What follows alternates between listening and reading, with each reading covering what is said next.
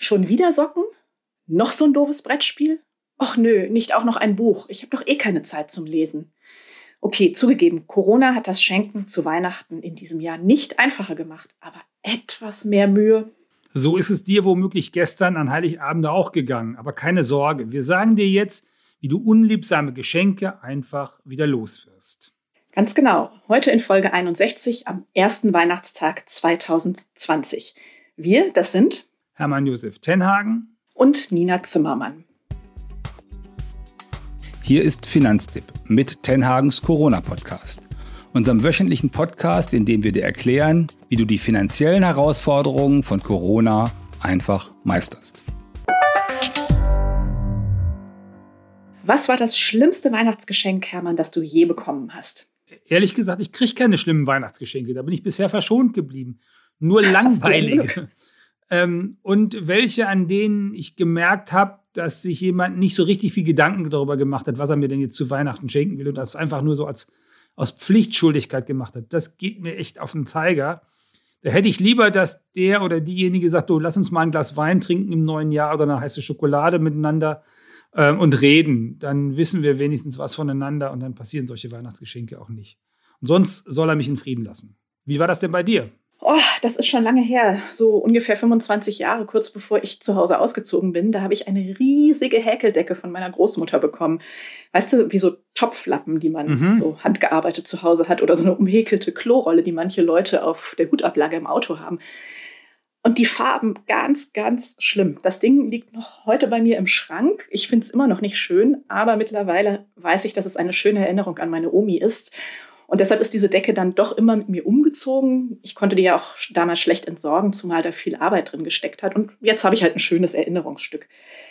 Was hast du denn mit den langweiligen Sachen gemacht, die du so bekommen hast in den vergangenen Jahren? Ähm, weiter verschenkt, ehrlich gesagt.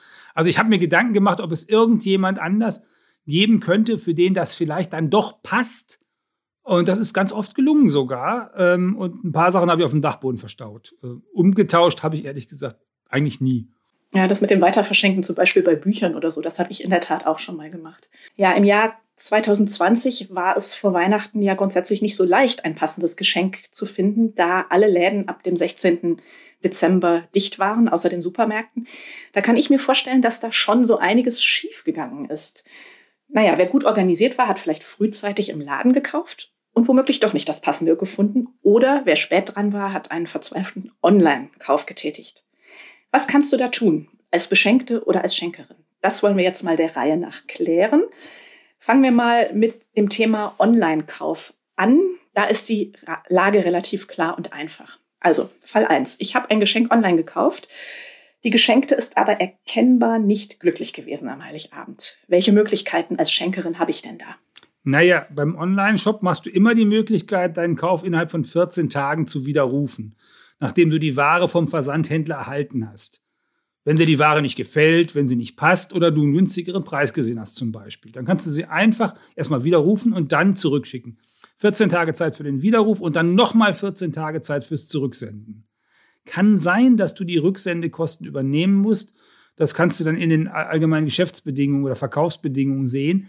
Ganz wichtig aber auch, viele Läden haben mehr als 14 Tage rund um Weihnachten. Die haben dann zum Beispiel bis zum 31. Januar dass man so ein Weihnachtsgeschenk zum Beispiel zurückschicken kann. Ja, und den Widerruf kannst du ganz einfach selbst formulieren, etwa indem du schreibst, hiermit widerrufe ich den Kauf der am so und so viel bestellten Ware. Das solltest du dann genau sagen, was du da gekauft hast. Diese Formulierung packen wir auf jeden Fall in die Show Notes. Es gibt aber im bürgerlichen Gesetzbuch erstaunlicherweise auch ein Musterformular zu einem Widerruf. Auch den Link packen wir in die Show Notes. So, kann ja nun sein, ich bin ein gut organisierter Mensch. Ich habe schon vor Wochen, vielleicht schon im Oktober oder Anfang November, online etwas bestellt. Ähm, und ja, jetzt ist die Widerrufsfrist trotz aller Verlängerungen womöglich abgelaufen. Was kann ich da tun? Nix eigentlich, so richtig. Also du hast bis dann auf die Kulanz des Händlers angewiesen, weil ähm, wenn, der, wenn die Widerrufsfrist abgelaufen ist, muss der halt nichts machen. Viele Online-Händler geben eine längere Frist und wenn man ganz früh kauft, kann man auch vielleicht mit dem Händler was ausmachen und sagen, ich würde das aber nur machen, ähm, wenn, äh, wenn ich eine Widerrufsfrist bis nach Weihnachten bekomme, damit ich es zurücksenden kann, weil es ist ein Weihnachtsgeschenk. Aber ohne so eine extra Vereinbarung hast du da nicht so viele Chancen. Also schon mal guter Vorsatz fürs kommende Jahr. Beim Geschenk besorgen, frühzeitig dran denken, nach einer längeren Widerrufsfrist zu fragen. Das finde ich eine gute Idee. Nehme ich mir auch fürs nächste Mal vor. Kommen wir zu Fall 2. Ich habe online gekauft, allerdings nicht von einem richtigen Händler, sondern von einem Privatmenschen. Wie ist denn da die rechtliche Lage? Naja, privat heißt gekauft ist gekauft. Wenn du was Gebrauchtes von einer Privatperson kaufst, bist du in einer rechtlich echt schlechteren Position als beim Kauf beim Händler. Ähm, wenn du bei eBay was ersteigerst, kann der Verkäufer die Gewährleistungsrechte sogar ganz ausschließen. Das gilt selbst dann, wenn du ein gebrauchtes Auto dort kaufst. Aber was natürlich gilt, wenn der jetzt geworben hat, damit, dass die, äh, dass die Kiste total in Ordnung ist und alles gut ist und er neue Reifen dran gemacht hat und neuen Motor und sonst was, alles das, was er als Bewerbung geschrieben hat, muss stimmen. Wenn das nicht stimmt, äh, dann kannst du dagegen vorgehen. Äh, das ist die sogenannte Beschaffenheitsvereinbarung, die der da mit dir eingeht. Da gibt es auch ein entsprechendes Urteil vom Bundesgerichtshof aus dem Jahr 2006. Haben wir danach in den Show Notes. Und äh, das andere, Stimmen die Angaben in der Beschreibung nicht, kann der Käufer auch sein Geld zurückverlangen. Vorausgesetzt, es ging, gelingt dem Verkäufer nicht, die Ware doch noch zu reparieren. Also mit den Reifen jetzt nochmal als Beispiel. Wenn der jetzt die Winterreifen nachträglich draufzieht, dann könnte er sagen, ja, du hast das für 5000 Euro gekauft, die Winterreifen sind drauf, dann müsstest du dann das Auto trotzdem nehmen. Naja, und im Zweifelsfalle muss man da wahrscheinlich als Kunde einen langen Atem haben. Also ich stelle mir das nicht so ganz einfach vor, dann bei einem Privatkauf. Ich kaufe nur sich da mit dem Verkäufer gebraucht. ja, da kann man da nicht meckern. Da kann man eigentlich eher davon ausgehen, dass da vielleicht doch mal ein Riss in der Seite ist oder ein Fleck.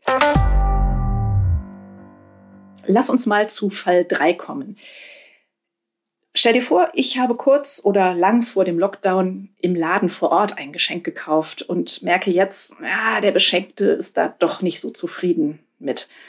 Jetzt würde ich das gerne zurückgeben, aber was mache ich da? Jetzt sind alle Läden dicht und das auch noch mindestens zwei Wochen bis in den Januar hinein. Nicht so ganz so einfach. Also wenn du nicht online kaufst, hast du kein Widerrufsrecht. Das heißt, äh, du hattest ja vor dem, vor dem Kauf im Laden die Gelegenheit, dir die Sachen genau anzugucken. Ähm, das anders als beim, beim Online-Kauf, beim Fernabsatz, wie das äh, rechtlich heißt.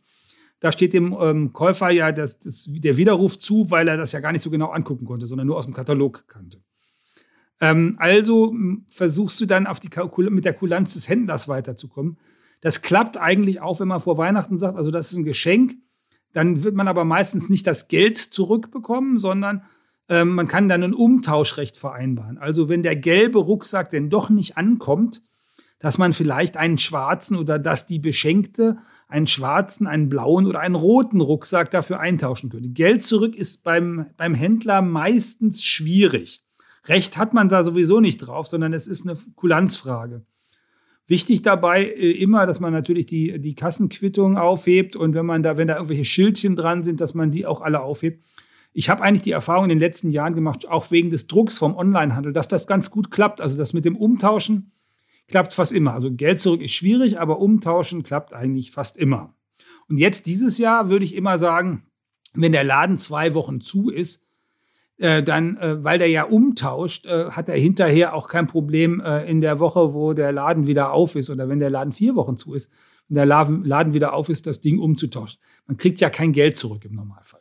Ja, und ich denke auch gerade nach so einer schwierigen Phase sind vielleicht Händler auch eher geneigt, sich etwas kulanter als sonst zu zeigen, um halt dich als Kunden, dich als Kundin auch zu halten. Und dass du dann nicht frustriert beim nächsten Kauf in einen anderen Laden gehst.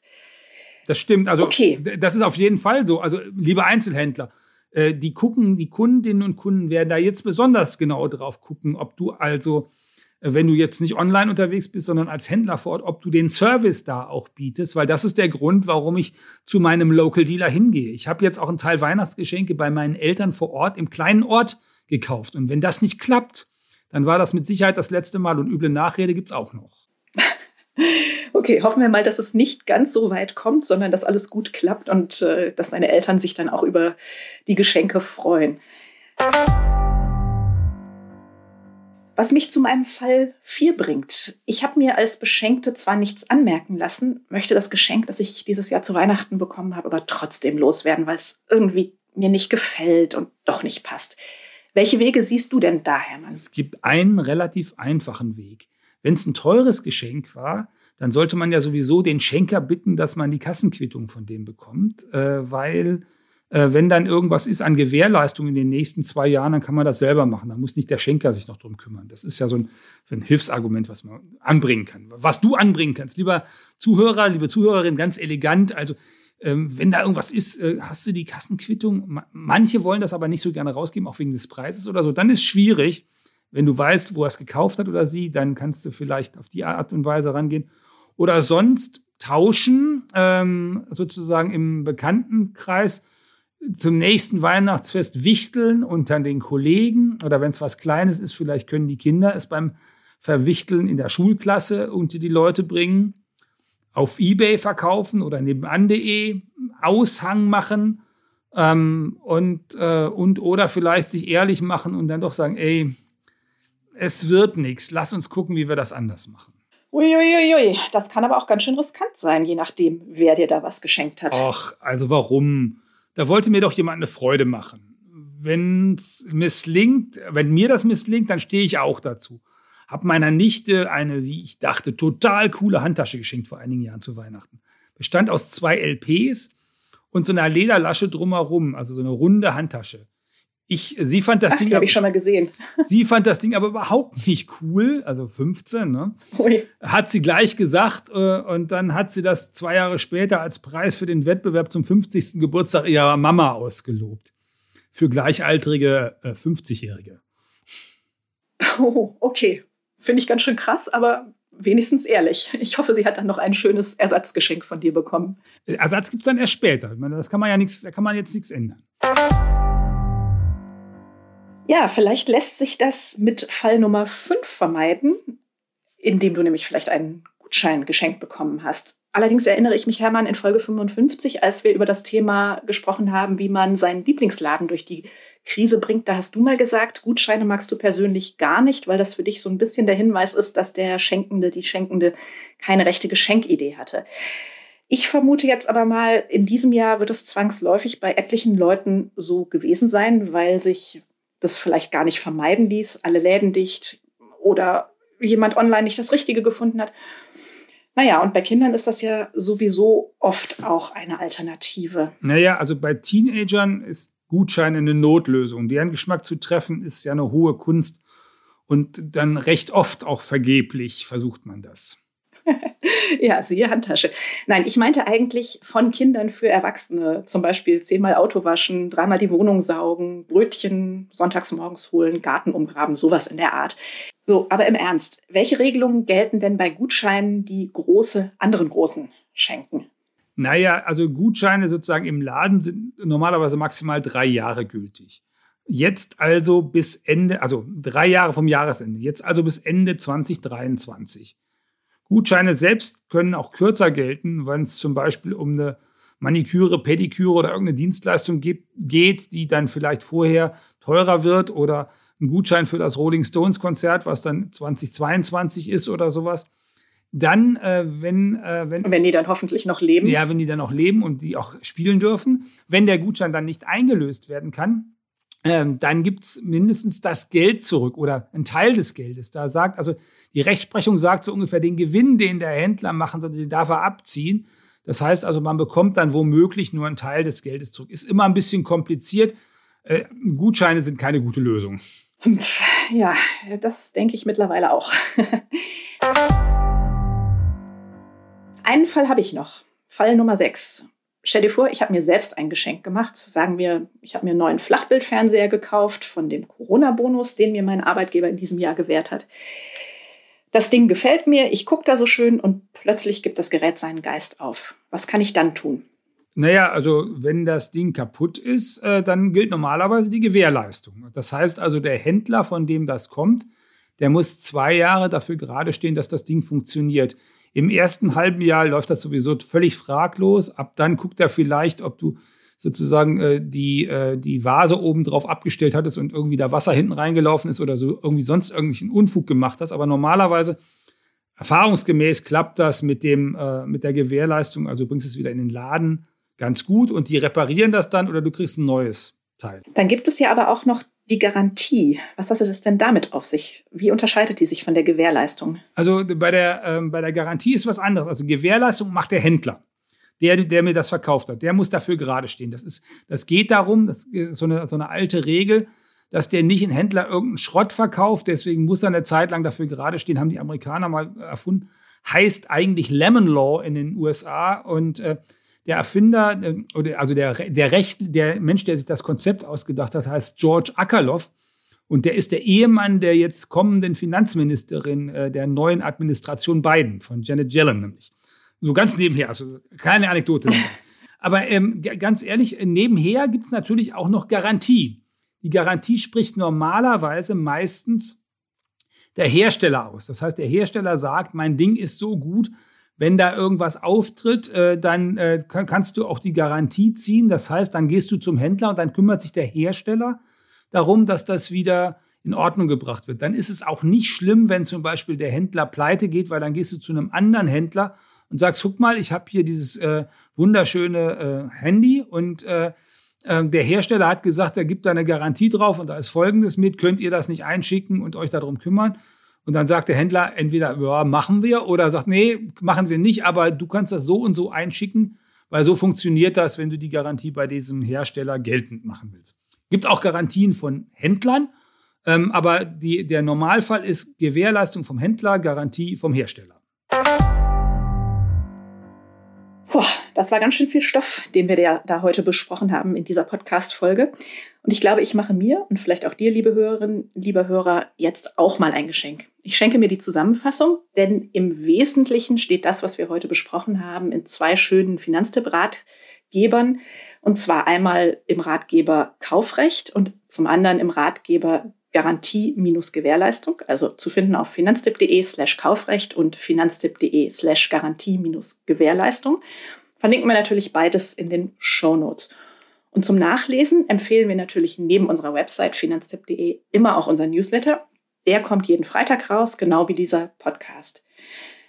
Und vielleicht am Ende noch, Hermann, die Frage, was war denn das schönste Weihnachtsgeschenk, das du je bekommen hast? Die zwei, die herausragen. Das war als Kind die Carrera-Bahn und als Erwachsener eine total entspannte Weihnacht im Bett. Oh, das klingt schön. Ich glaube, das wünsche ich mir im nächsten Jahr. Eines meiner schönsten Weihnachtsgeschenke als Kind war übrigens ein Puppenbett für meine Pumuckelpuppe.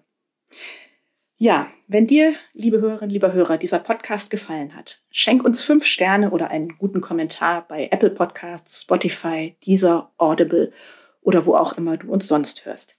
Abonnier uns, erzähl es gern weiter oder empfiehl uns weiter und schick uns gern Feedback an podcast.finanztipp.de. Ja, das war die letzte Folge im Jahr 2020. Die nächste Folge erscheint am kommenden Freitag, dem 1. Januar 2021. Zum Schluss ganz wichtig, bleib gesund. Das gilt natürlich gerade jetzt zwischen den Jahren, wo du möglicherweise auch Freunde und Verwandte triffst, vielleicht auch Ältere. Passt auf euch auf, bleibt gesund und das wünschen dir Hermann Josef Tenhagen und Nina Zimmermann. Guten Rutsch. Jawohl, guten Rutsch.